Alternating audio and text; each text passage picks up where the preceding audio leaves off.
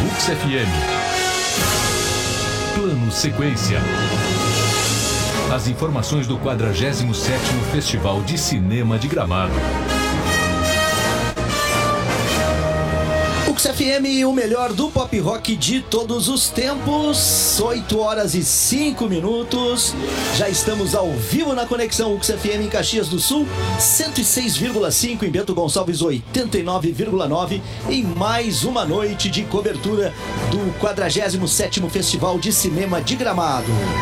A Ux FM está desde a sexta-feira passada, né, há uma semana, o seu estúdio montado na Rua Coberta, ao lado da Rua Coberta, de frente ao Palácio dos Festivais, com a cobertura da 47ª edição do Festival de Cinema de Gramado. Vamos para o tapete vermelho, aonde já temos algumas imagens uh, através da nossa live no, na fanpage da UX FM. Nesse momento você pode assistir também o interior aqui do estúdio da UX FM.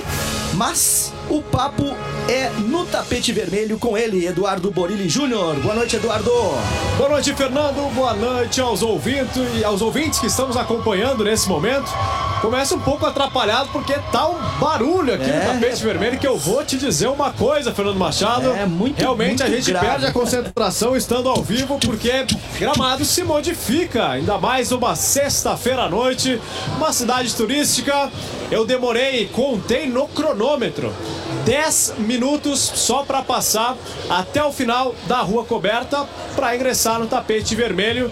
Tive que pedir licença, fui muito empurrado. Ele tá realmente uma movimentação intensa aqui nas laterais da rua coberta de gramado. Afinal, muitas festas estão acontecendo do lado do tapete vermelho. Nos as pubs, pessoas né? Os pubs. às vezes nem sabem o que está acontecendo aqui, mas elas estão ali na festa. É nos pubs, né, que tem na, no, no, no, no- no- no entorno do tapete vermelho, né? E aí só o pancadão aí, ó. Tuf, tuf. É, ó, eu, eu vou tentar ir um pouco mais perto aqui, ó. Porque realmente parece exagero, mas é, é outro festival que tá acontecendo aqui perto, ó. festival Vocês de podem ouvir ao fundo que quanto mais próximo desses pubs eu vou chegando aqui, modifica o cenário que a gente tá enfatizando em relação à cultura, em relação ao cinema. É, é, são pessoas que estão se divertindo aqui em Gramado, né? E vão aproveitar para ver os artistas que estão aqui. É um barulho bem alto, como vocês podem ouvir, uma música bem alta. Ah, e chama atenção porque as pessoas realmente não conseguem se movimentar. Ah, mas estão conversando, levam empurrões umas nas outras, enfim. É uma movimentação diferente hoje aqui em Gramado, uma sexta-feira à noite. Sexta-feira à noite que tem estreia agora, nesse momento, no Palácio dos Festivais. Está sendo exibido o filme Dois Dos Fridas. Filme que é uma parceria entre o México e a Costa Rica. E lembrando que antes teve o curta Apneia, curta do Paraná, da Carol Sakura e do Valkyr Fernandes. E esse Dos Fridas que está sendo exibido agora é inspirado na relação entre a pintora mexicana Frida Kahlo e a enfermeira pessoal, a costa-riquenha Judith Ferreto por meio do prisma das memórias da enfermeira, os sonhos, os mitos, a imaginação e a realidade se entrelaçam nessa história. O filme retrata o último dia de vida da enfermeira da Frida Kahlo, revivendo momentos de cumplicidade com a pintora que desde então tecem a trama do destino. Esse filme que está sendo exibido agora já deve estar no final, porque a grande estreia da noite é o filme a- a- Amor aos 20 anos, que é um curta, né, que é exibido antes, daí sim, da grande estreia 30 anos de blues, filme paulista da Andradina Azevedo e do Dida Andrade, filme que fala a respeito da síndrome de Peter Pan que se caracteriza por um conjunto de comportamentos apresentados por adultos que não querem deixar de ser crianças. E a gente está então na expectativa de receber o elenco desse filme daqui a pouquinho aqui no tapete vermelho do Palácio dos Festivais. Legal, Eduardo Borilli Júnior. Hoje o dia foi intenso, né? Começou já nas primeiras horas da manhã, digamos, primeiras horas da manhã, 9 horas, né? Onde tem a primeira sessão do, da reprise né, do- dos filmes da noite anterior na, no teatro ali, né, da, da Câmara dos Vereadores em, em em- em Gramado, né? E o Eduardo Borilli Júnior bate ponto e já assiste o primeiro filme da manhã, né, Eduardo? Que era um filme, que era um filme colombiano. Ou me enganei, chileno, colombiano. É um filme chileno, Chileno. que falava sobre a xenofobia no Chile, sobre a questão da imigração dos haitianos no país chileno, né, no Chile, ah, e como que o povo chileno encarava essa questão de receber o pessoal que vem com, em busca de oportunidades e acaba sendo discriminado. Um filme bastante crítico, realmente bastante necessário para esse momento que estamos vivendo, também crises migratórias em todo o Brasil. O nome do filme é Perro Bomba. É o nome do filme que realmente acaba se caracterizando como uma crítica social neste momento também em que crises migratórias são ah, vistas em todo o mundo. Ah, vale a pena dizer também, né, Fernando, que após esse filme houve a exibição então de um dos grandes filmes do Festival de Cinema de Gramado, falando de Veneza, um filme com uma fotografia muito bonita, com questões polêmicas, um filme que tem um erotismo poético, ah, tem um roteiro muito bem feito, tem personagens fortes, elenco é muito forte, né? A gente conversou com eles ontem, um elenco que traz aí o Miguel Falabella na direção, temos ainda a Dira Paz, eh, temos Eduardo Moscovis, Daniele Vinitz, Carol Castro, enfim, um elenco muito grandioso, um filme muito bonito, né, Fernando? Verdade, a gente teve a oportunidade de assistir o filme também. Eu cheguei no finalzinho do primeiro filme, né? E tive a oportunidade. Um filme que vai se, se desenrolando e vai surpreendendo, né? Eh, Nos primeiros instantes do filme, eh, pelo menos na minha opinião, o filme parece não evoluir muito e de repente ele começa a ganhar um outro vulto. E aí tu começa a entender melhor a história, aí tu começa a questionar essa história e diz, nossa, esse filme será que ele está acontecendo realmente? Será que essas pessoas são reais? E o filme embarca numa viagem espetacular. É um dos grandes favoritos ao Kikito ah, de amanhã, né? Que é a entrega do, do- da premiação maior. É um dos grandes favoritos do festival desse ano, né, Eduardo? Com certeza. Provavelmente fotografia sai na frente de outros filmes. Direção muito bem feita pelo Miguel Falabella. Também é um dos favoritos. Melhor filme sem dúvida. E os atores também, né? A gente não consegue nem descrever o quão ah, importantes eles acabam se apresentando. E a gente vê atores que, de certo modo, já têm um certo nome na televisão, no cinema brasileiro, e eles acabam sendo personagens icônicos, personagens fortes. Tenho certeza que, para uma parcela da sociedade, vai causar polêmica esse filme, porque tem cenas que trazem esse erotismo poético, como eu estou descrevendo aqui, mas realmente um dos grandes filmes brasileiros produzidos em 2019, sem dúvida, um filme assim que vai marcar gerações. O filme que conta a história de uma dona de um bordel, né? Chamada Gringa. O filme foi gravado no Uruguai, mas o, o bordel em questão é na Argentina. E aí o desenrolar desse filme é que a, a, a gringa, né? A, a cafetina, a dona do bordel, deseja muito ir para Veneza. E aí o filme vai se desenrolando nessa ah, luta para que ela realmente ah, realize o seu sonho, né? Mesmo sendo cega, mas que ela realize o seu sonho de encontrar o seu grande amor que mora em Veneza e que quando ela jovem foge desse grande amor para adquirir o, o seu bordel na Argentina, ela é, na Argentina não, acho que. Bom, enfim, é, não vem o caso. Mas ela, ela fica com aquela coisa que ela tem que voltar pro seu grande amor e que o seu grande amor, ela tem que pedir perdão para o seu grande amor. E o filme vai se desenrolando e é surpreendente o final do filme, né? Onde todos conseguem ou não conseguem ir para Veneza. Fica a pergunta, né? É realmente um filme que traz a Carmen Maura como a principal estrela em nível internacional, mas com esse elenco bastante forte e cada um deles eh, tem uma- um papel super importante no filme, pois demonstra algumas partes da sociedade. Afinal, o filme se passa num prostíbulo, há um debate em torno da questão da alfabetização das prostitutas, há também um debate em torno do papel da mulher na sociedade brasileira brasileira como um todo. Afinal, o prostíbulo era muitas vezes discriminado por alguns personagens que levavam os filhos lá, por exemplo, mas não admitiam que os filhos tivessem relacionamentos mais sérios com as prostitutas. Uh, realmente um filme belo, um filme poético, um filme que é essencial para esse momento em que estamos vivendo no Brasil. Uh, muitas críticas em torno da arte, em torno do politicamente correto, em torno daquilo que deve ser expressado de qualquer forma, de qualquer forma de manifestação artística e que no cinema ganha uma relevância e uma amplitude do tamanho de Miguel Falabella. E o importante, Fer, é que a gente começa a ter essas percepções do filme uh, quando faz um debate com os próprios artistas. É muito democrático, os debates aqui são muito democráticos. Uh, podemos dizer que todos podem participar, é aberto ao público, é aberto à imprensa e é um momento em que a gente consegue ter contato e contar algumas histórias pessoais também.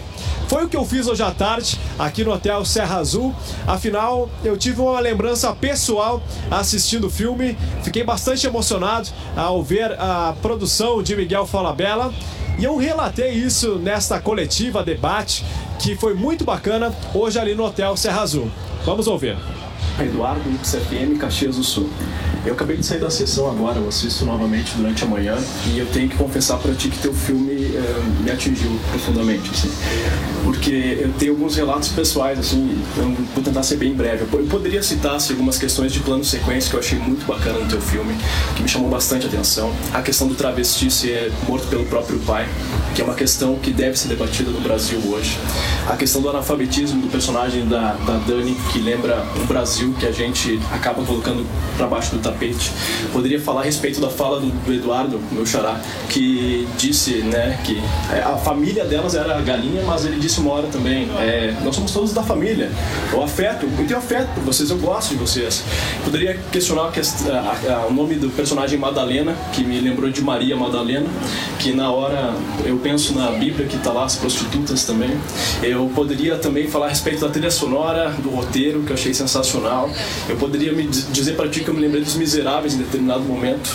Na hora, assim, acabei me lembrando disso. Mas algumas falas me chamaram muita atenção uh, e, e, me tocaram profundamente porque os meus pais são casados há 30 anos e, e meu pai prometeu quando eles se casaram de levar minha mãe para Veneza. e até e até hoje eles, ela não conhece. A minha mãe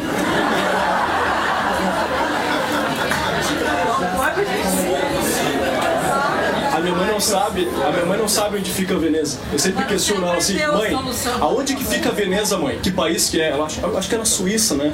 Ela sempre me fala isso. Isso me marcou. Eu, eu comecei a chorar o de óculos escuros da sessão até aqui, porque eu tô com a voz um pouco embargada, eu tô com os olhos marejados. Me tocou profundamente. Eu vi uma poesia, porque eu, primeiro eu, eu, sou mestrando em filosofia e, e, eu escrevo poesia. Então eu entendi uh, muitas coisas que, que, com um olhar diferente assim da crítica, da, da questão mais pesada. Mas eu queria te perguntar uh, em relação a duas frases da Dira que me fizeram produzir essa questão para ti rapidamente. Nesse mundo, todo mundo, no fim das contas, é um pouco puta. Da Carol. Né? Da Carol. Da Carol. Uh, em relação também a outra questão, do, a, a frase final do filme. Para realizar um sonho, é só um oceano que a gente tem que cruzar. Muitas vezes a gente está com sonhos tão próximos da gente, a gente não realiza, e ele é só um oceano, parece tão perto. E a magia de que quando eles entram, eu, o comentário do colega que eu me identifiquei, porque eu também embarquei ele. E, e, quando começou aquela cena, eu comecei a chorar que nem um bebê, assim. Porque eu, eu me lembro de ti no video show, assim, Miguel. Foi a primeira coisa que eu porque eu era, eu era criança, né? Mas assim, eu, a parte que eu mais gostava do video show era aqueles segundos finais, onde tu dava uma mensagem um pouco mais filosófica e, e botava as mãos assim e finalizava. Uh, realmente me tocava muito aquilo. E te ver aqui, e, te ver, e ver esse teu filme, e ver tudo isso, uh, até que ponto essas frases que me marcaram profundamente, falando com a Carol ontem ali no tapete vermelho, ela me falou a respeito do amor, a respeito de, de resistência, vocês falaram muito sobre a questão da poesia, a questão da poética do filme, uh, mas até que ponto o Miguel hoje, com tanto tempo de carreira, ele não está sendo um pouco gringa e, e fechando os olhos para alguma coisa para conseguir ainda produzir arte como eles fizeram no filme, que eles fizeram um espetáculo. E, e teu filme é um espetáculo. E, e, com perdão da, com perdão da, da frase, eu resumiria numa, numa frase assim: é um puta filme, teu filme.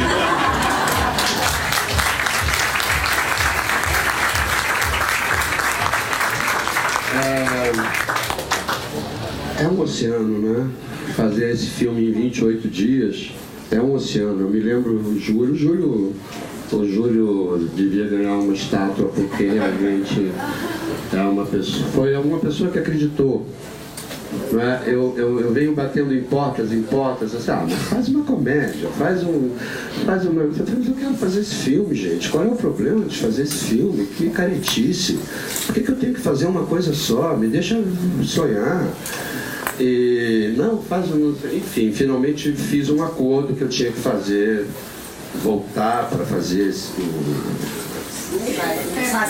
né, o, o Sai de Baixo hoje esse filme para que eu pudesse fazer Veneza. Foi um acordo, mas assim é a vida. Todo mundo é um pouco puta no fim das contas.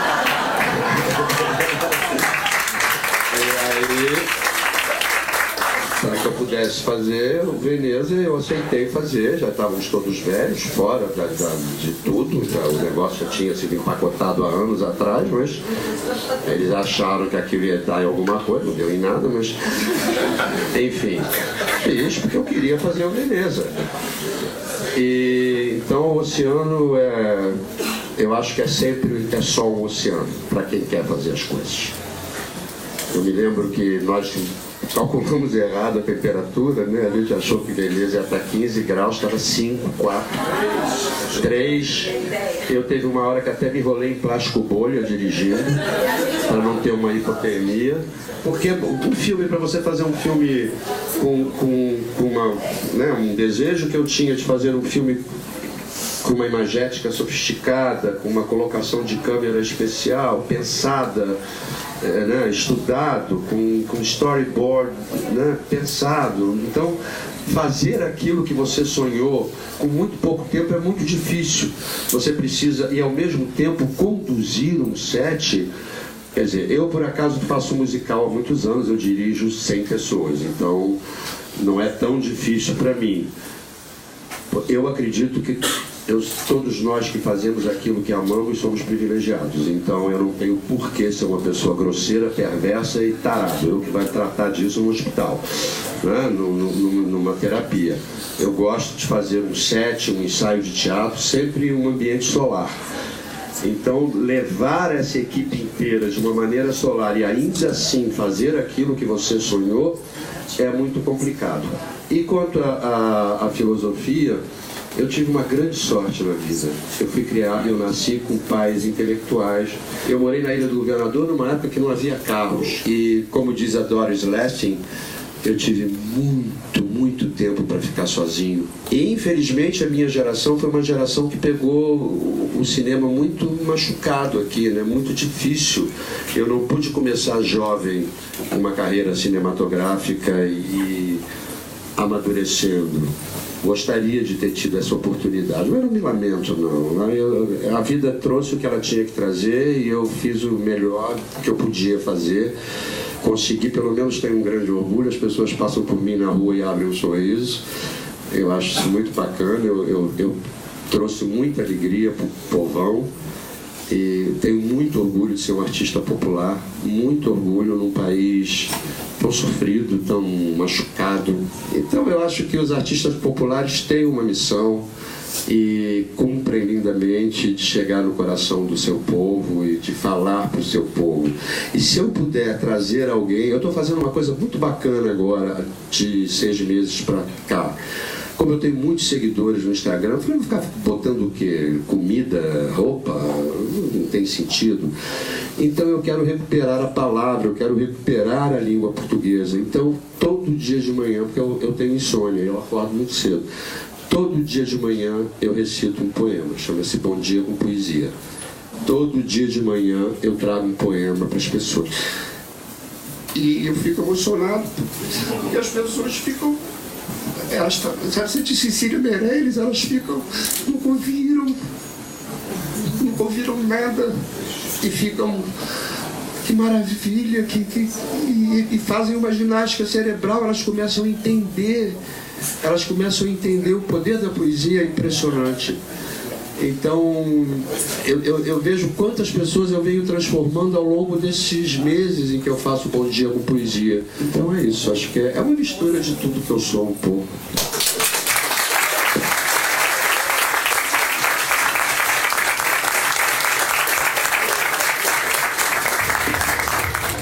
Tá aí então, Fernando Machado, a nossa participação hoje no debate do filme Veneza, filme realmente muito importante aqui no Festival de Cinema de Gramado, um dos grandes favoritos. Foi bastante importante porque nós percebemos que quando contamos histórias, aqueles que contam histórias também têm algo diferente a falar, além daquela fala padrão a respeito dos filmes. Foi realmente um momento emocionante para mim e também para o Miguel Falabella, que acabou né, eh, chorando ali, contando algumas histórias pessoais relacionadas à vida dele. Desculpa, Muito bacana o momento, ba Fernando. Bacana. Desculpa te cortar um pouco, a gente tem uma rede obrigatória, tá? A gente vai fazer um intervalo cultural e volta já já. Daqui a pouco, daqui a pouco, tem mais música na UX FM. Música local, todo domingo às seis da tarde. UX FM, a sua melhor escolha. na UX FM. Plano Sequência. As informações do 47º Festival de Cinema de Gramado.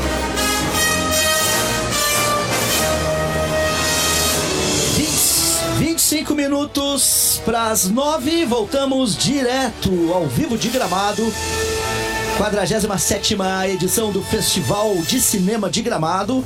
Tapete Vermelho com Eduardo Borini Júnior. Fala, Eduardo.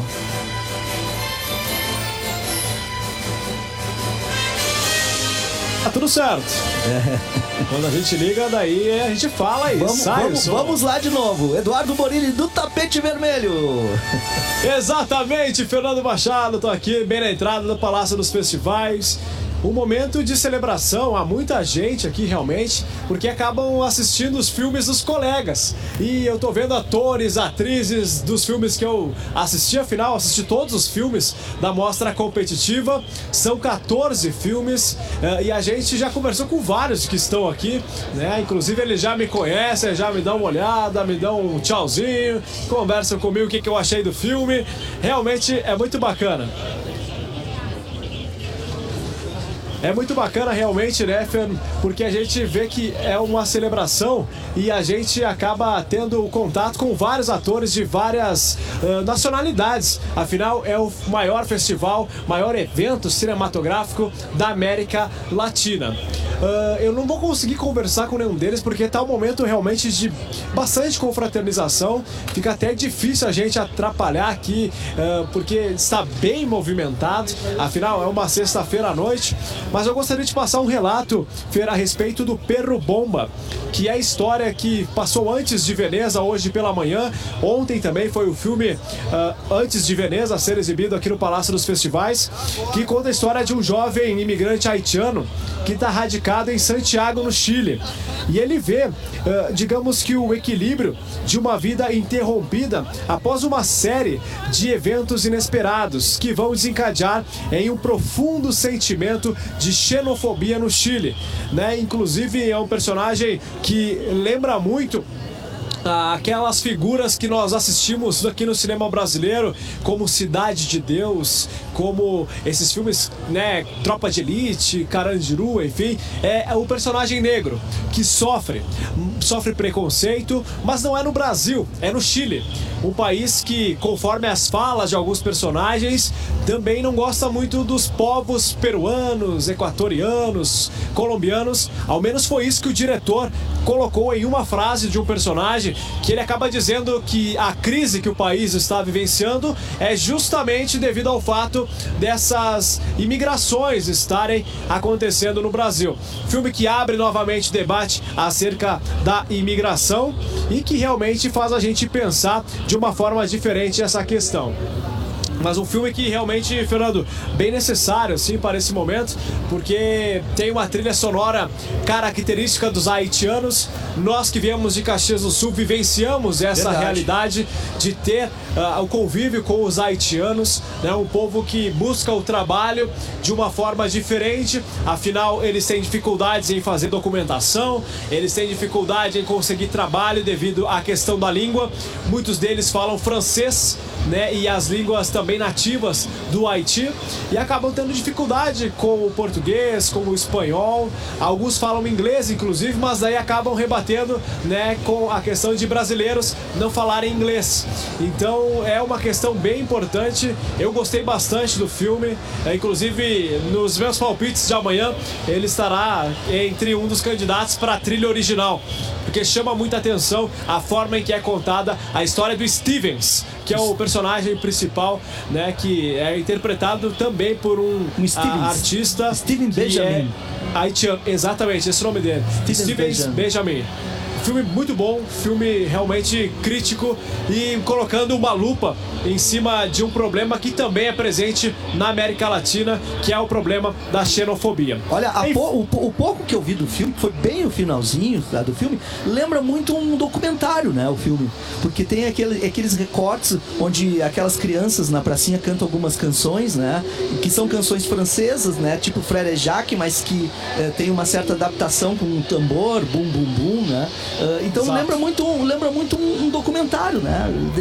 A gente, no momento É. que, eu, que eu entrei, tava dando isso, ué, mas é um documentário, não, mas era um filme, né? Mas É, lembra muito um aquelas documentário. cenas, aquelas cenas, eles acabam falando na língua nativa ou até mesmo em francês o que vai ser contado na cena seguinte, né? Então, pela legenda a gente consegue perceber ah, e realmente vai contando uma história de preconceito. Ah, o Stevens, que é um jovem haitiano negro, ele ele está ah, trabalhando em uma pedreira no início, acaba brigando com o chefe porque sofre preconceito. O chefe é racista, inclusive ele declara isso, né? Uma cena que me marcou bastante, Fernando, é que há vários haitianos trabalhando nessa pedreira e eles ah, são comparados pelo chefe deles, que é um homem chileno branco. E ele coloca as mãos dos haitianos todas próximas e ele fala a seguinte frase bem preconceituosa, diga-se de passagem, que era o que o filme queria demonstrar. Ele diz assim: "Ah, existem tonalidades de negro, existem negros mais negros e negros mais brancos. Eu pensei que vocês fossem todos iguais. Essa cena me marcou bastante porque a gente vem de uma localidade, estamos em uma localidade que tem colonização europeia, eh, italiana, espanhola e quem nunca ouviu alguma frase um pouco semelhante no convívio diário, né, nas cidades aqui também da região da Serra Gaúcha. Verdade, verdade, verdade. Ah, colonização alemã também, né? Aqui em Canela, Nova Petrópolis, enfim. Ah, bom, ah, eu- tu tá dizendo que tem uma certa movimentação, né? No, no- no tapete vermelho, mas Sim. bem mais cedo, bem mais cedo, passaram muito mais pessoas aí no tapete vermelho. Acredito que muita gente também que é, são os telespectadores, né? Os que vão assistir aos filmes, aos filmes de hoje. E há Com pouco certeza. tu comentou que, que o pessoal ah, ah, estava numa confraternização aí, né, de frente ao, ao, ao Kikito, o que é uma coisa bem costumeira, né? Todo o elenco chega ali, tira a sua fotinho, mas ah, não vi tanta movimentação da imprensa em torno, né, do, do- das pessoas aí, né, Eduardo? É, são artistas com menos relevância na comparação com o que tivemos ontem, por exemplo, né? Elencos globais e com o que tivemos ao longo da semana. Ah, e o que é característica, porque eu não consegui falar, eu estava aqui ah, enquanto nós aguardávamos aí o pronunciamento vindo lá da EBC. ah, nós conversávamos com a, a atriz principal do filme, deixa eu só pegar o nome dela aqui, a a Júlia Nina, ela que é a personagem principal do 30 anos de blues, mas como a confraternização acabou acontecendo, eu perdi ela aqui no meio da multidão. Não vou conseguir falar com ela agora, não achei ela, deu uma volta aqui dentro do Palácio dos Festivais, mas chama atenção porque foi montado uma parte com alguns drinks ali dentro também, né, Fê? E o pessoal tá Boa. confraternizando de uma forma bem amistosa, o clima realmente é de, de não é de competição, né? Afinal, os prêmios eh, são o que menos importam nesse momento, eh, diante das mensagens fortes e dos discursos que estão sendo eh, veiculados nesses filmes que trazem mensagens muito importantes. Estou me surpreendendo pela qualidade do discurso e também da curadoria, que é claro, do Marcos Santuário, né? Que acabou contando com. Ele disse lá na coletiva de imprensa em Porto Alegre, quando foi divulgado, foram divulgados os filmes, ele disse que. 90% dessa seleção passou pela curadoria do Rubens Eval Filho, que é um grande nome né, da, da- do cinema nacional e que acabou nos deixando aí esse ano, muito recentemente, e uma perda que o festival teve, mas o Marcos Santuário realmente fez um trabalho de qualidade. Isso deve ser dito porque o trabalho realmente diferenciado e com filmes que falam do momento atual de uma forma muito peculiar. Cada um deles tem uma característica. Inclusive, vamos comentar um pouco mais a respeito disso. Mas hoje, Fernando, o principal homenageado da noite é o argentino Leonardo Sbaraglia. Ele que, para você ter ideia, tem trabalhos na HBO, na Amazon Prime, já trabalhou aí com diretores como Pedro Almodóvar, ah, atores como Wagner Moura, Gael Garcia Bernal e também a Penélope Cruz, né, nome mundialmente conhecido. Ele que é o grande homenageado do Kikito de Cristal, que destaca os nomes do cinema latino-americano. Traz aí no currículo um dos principais filmes de 2014 ou 15, creio eu, que é Relatos Selvagens, um filme que trata da intolerância, que são esquetes de aproximadamente 15, 20 minutos com vários personagens argentinos em momentos de fúria, em momentos em que a intolerância se manifesta. Realmente um filme muito bom. Foi inclusive indicado ao Oscar de melhor filme estrangeiro daquele ano. E ele também integrou a série brasileira ah, O Hipnotizador. Né, que é um do José Eduardo Belmonte. Na televisão tá trabalhando agora ah, na série de um personagem icônica para a cultura argentina, Maradona, Opa. Sueño Bendito.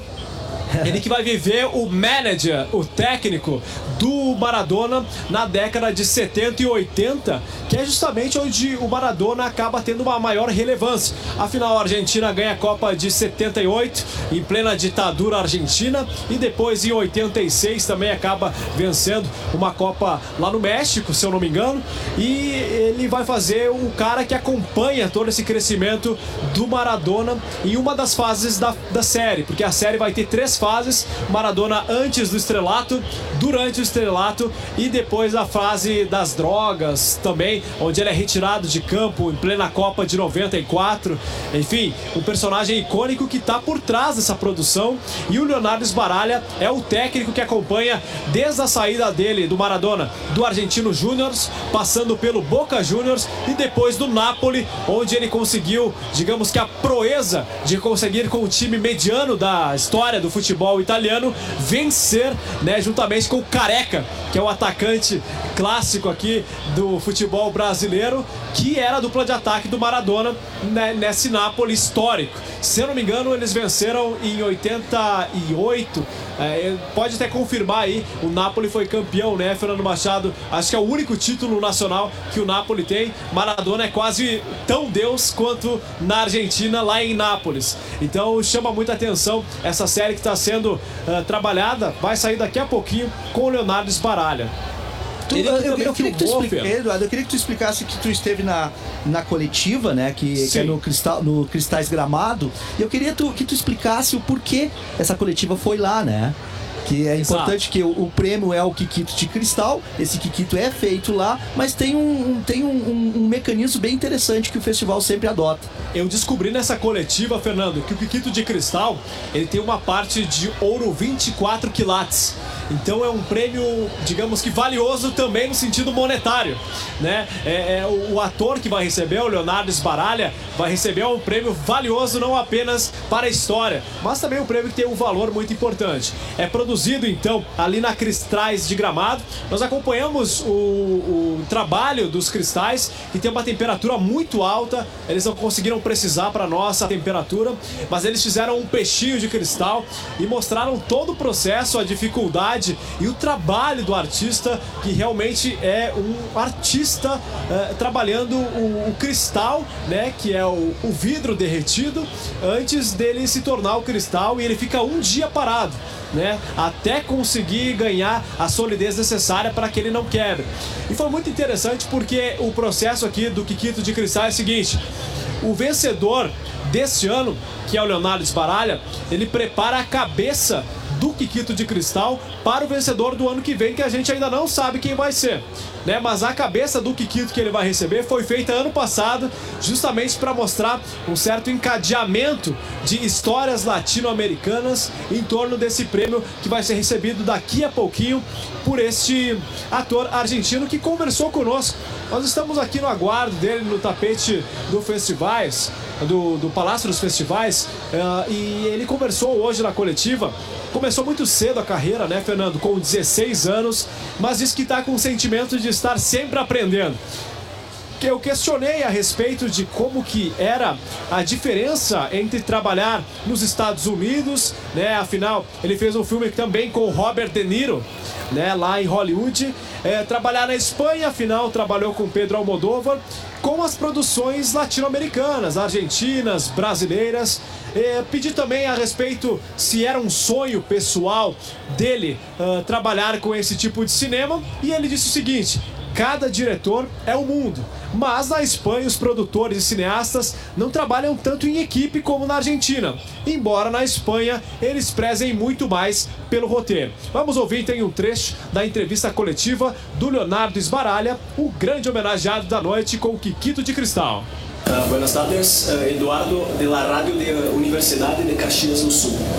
Uh, una pregunta sobre la cuestión de, tu carrera, porque usted ha empezado muy desde niño, casi desde la niñez, está trabajando con cine uh, y era un sueño tuyo trabajar en cine uh, latinoamericano, en cine de Estados Unidos, en cine de Europa y, y también uh, trabajando en otros países, ¿cuál es la principal diferencia de las producciones que estadounidenses, las producciones europeas con las producciones argentinas y brasileñas? ¿Aspectos técnicos o solamente aspectos aspectos económicos de inversiones de, uh, a la moneda que es más flaca en Latinoamérica?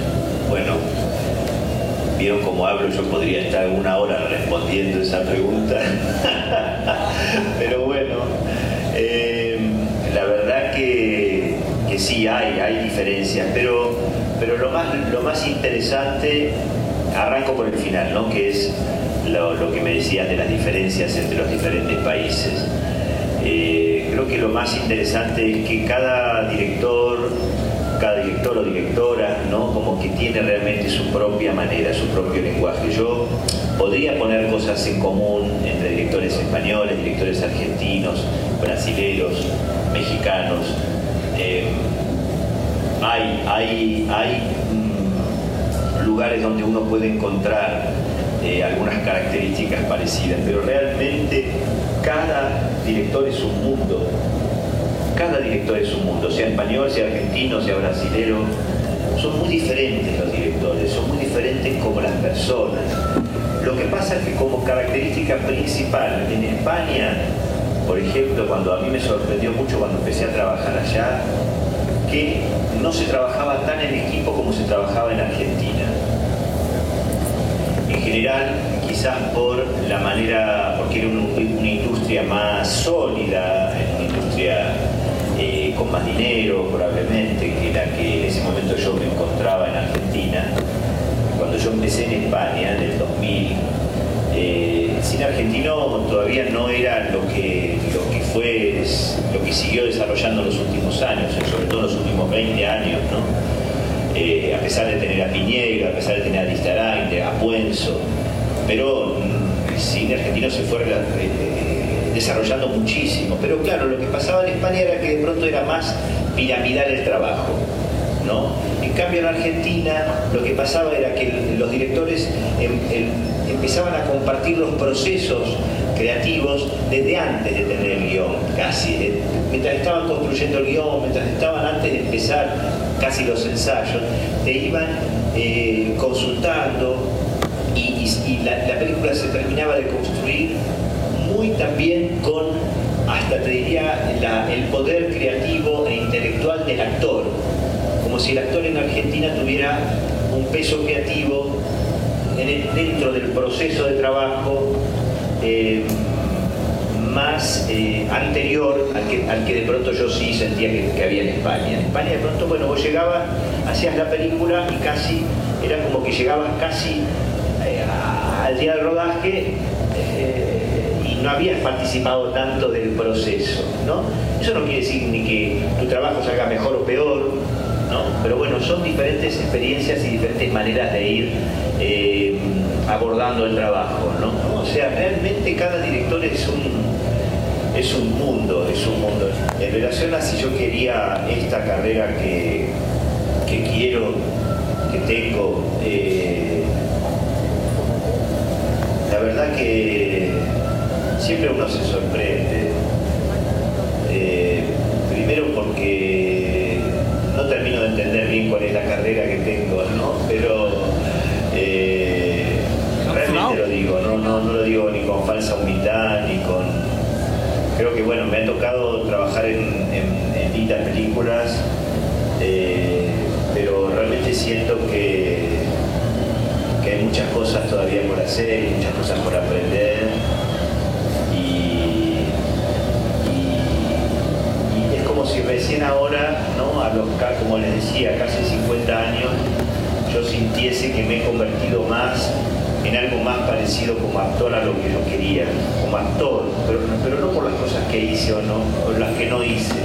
Creo que me siento como con más elementos ahora para poder empezar. Tá aí então Fernando Leonardo Esbaralha falando conosco hoje na coletiva de imprensa. E agora eu tô na frente aqui do grande homenageado da noite, Kikito de Cristal. Agora estamos ao vivo, hoje conversamos. Vou mudar o meu portunhol aqui.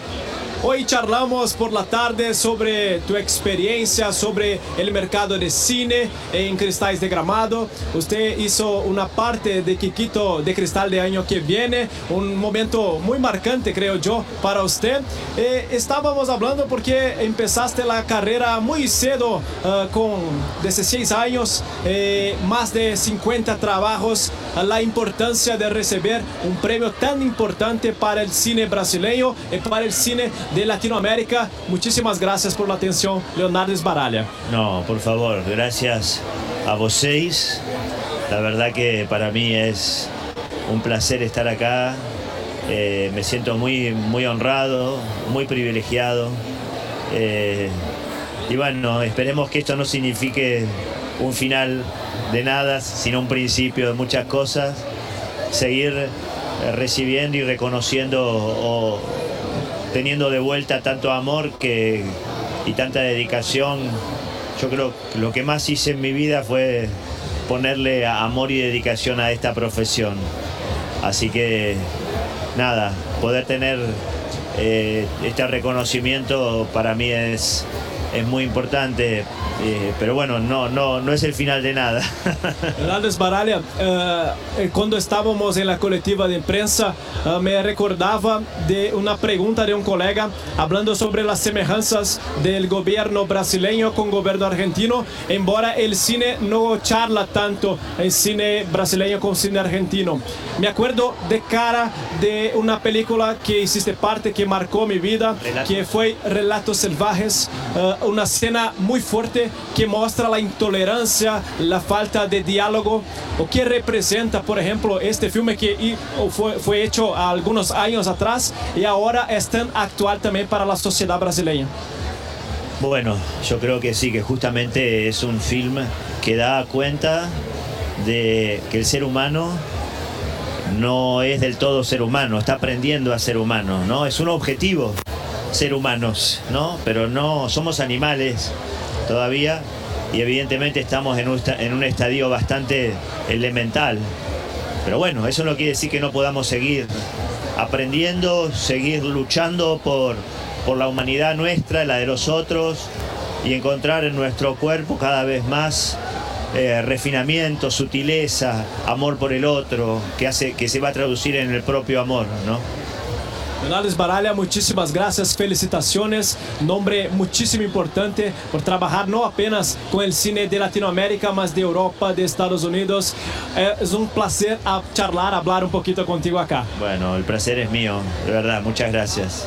Esse Leonardo Esbaralha, então, falando conosco ao vivo aqui na UX FM. Muitas graças, ah, porque realmente é uma figura muito importante. Está fazendo outras entrevistas agora aqui. E a gente percebe também a lucidez do discurso, né, Fernando Machado? De um argentino que conquistou a Espanha, um argentino que conquistou também um espaço em Hollywood, que a gente sabe a dificuldade que deve ser para um artista aqui da América Latina conseguir um espaço desse. E eu gostaria de encerrar com uma carta, Fernando Machado, que foi dita ontem, foi lida, melhor dizendo, por Miguel Falabella dentro do Palácio dos Festivais. E eu vou começar lendo ela abrindo aspas. Então, pois ontem à noite, ah, no Palácio dos Festivais, antes de apresentar o Longa Veneza, o Miguel Falabella fez uma leitura da Carta de Gramado, que foi um documento assinado por entidades representativas do audiovisual brasileiro em defesa do setor. Abre aspas. Carta de Gramado. Profissionais e entidades representativas do audiovisual brasileiro vêm se manifestar em apoio à manutenção e ao fortalecimento das políticas públicas para o desenvolvimento do setor. Apoiamos a permanência e independência da Ancine, a agência responsável pelas políticas públicas de fomento e regulamentação cada vez mais ativa, livre e desburocratizada, com foco no desenvolvimento de uma cinematografia forte capaz de representar o Brasil em toda a sua diversidade. Apoiamos o Fundo Setorial do Audiovisual e a sua vinculação à Ancine e a nomeação do Comitê Gestor. Seus recursos são gerados pelo próprio setor de forma autossustentável. Apoiamos a lei da TV Paga, 12.485, pelo seu papel decisivo no crescimento do setor e por facilitar o acesso da população ao conteúdo nacional independente. Reivindicamos a renovação da cota de tela, cujo decreto para o ano de 2019 ainda não foi assinado pelo governo federal brasileiro. Reivindicamos a renovação do Recine e da Lei do Audiovisual antes da sua expiração em dezembro deste ano. Apoiamos a regulação do VOD, que precisa estabelecer a base deste novo mercado e integrar este segmento às políticas de estímulo à produção nacional. A carta diz também, Fernando Machado, que há o contestamento em relação à portaria 1576 de 20 de agosto que suspende os termos do edital de chamamento das TVs públicas, publicada no dia 21 de agosto. A carta também diz que a- a- todas as entidades que assinam e os artistas repudiam qualquer ataque a qualquer tipo de censura que atenta à liberdade de expressão e fere os preceitos constitucionais garantidos pelo artigo 5 da Constituição. Ao final, último parágrafo desta carta que foi lida ontem por Miguel Falabella, o audiovisual brasileiro vive o seu melhor momento, com reconhecimento dentro e fora do país. A nossa cadeia produtiva é dinâmica e movimenta mais de 25 bilhões de reais por ano, representando 0,46% do PIB brasileiro. Tem um crescimento de 8,8% ao ano e é responsável pela geração de mais de 330 mil empregos. Frase final. Garantir o audiovisual fortalecido e livre é fundamental para a soberania nacional. Gramado, 22 de agosto de 2019, assinam a carta Conexões Gramado Filme Market e 47º Festival de Cinema de Gramado, juntamente com outras 63 entidades do Brasil. Com essa carta, Fernando Machado, nós colocamos, digamos, um ponto final em torno desta noite que marca a premiação de Leonardo Sbaraglia, um artista argentino, um ator argentino, que disse em seu diálogo também a importância da empatia.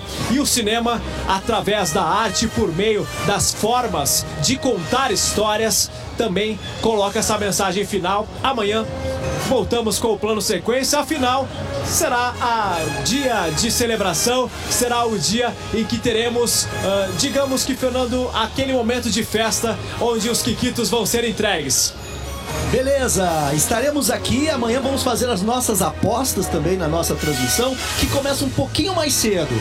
Tocando música, hora indo pro tapete vermelho com mais informações. E às 8, o plano sequência na íntegra com tudo que rola no tapete vermelho, porque afinal de contas, amanhã é noite de premiação na 47 edição do Festival de Cinema de Gramado, aqui na UX FM. Ótima noite a todos e até lá!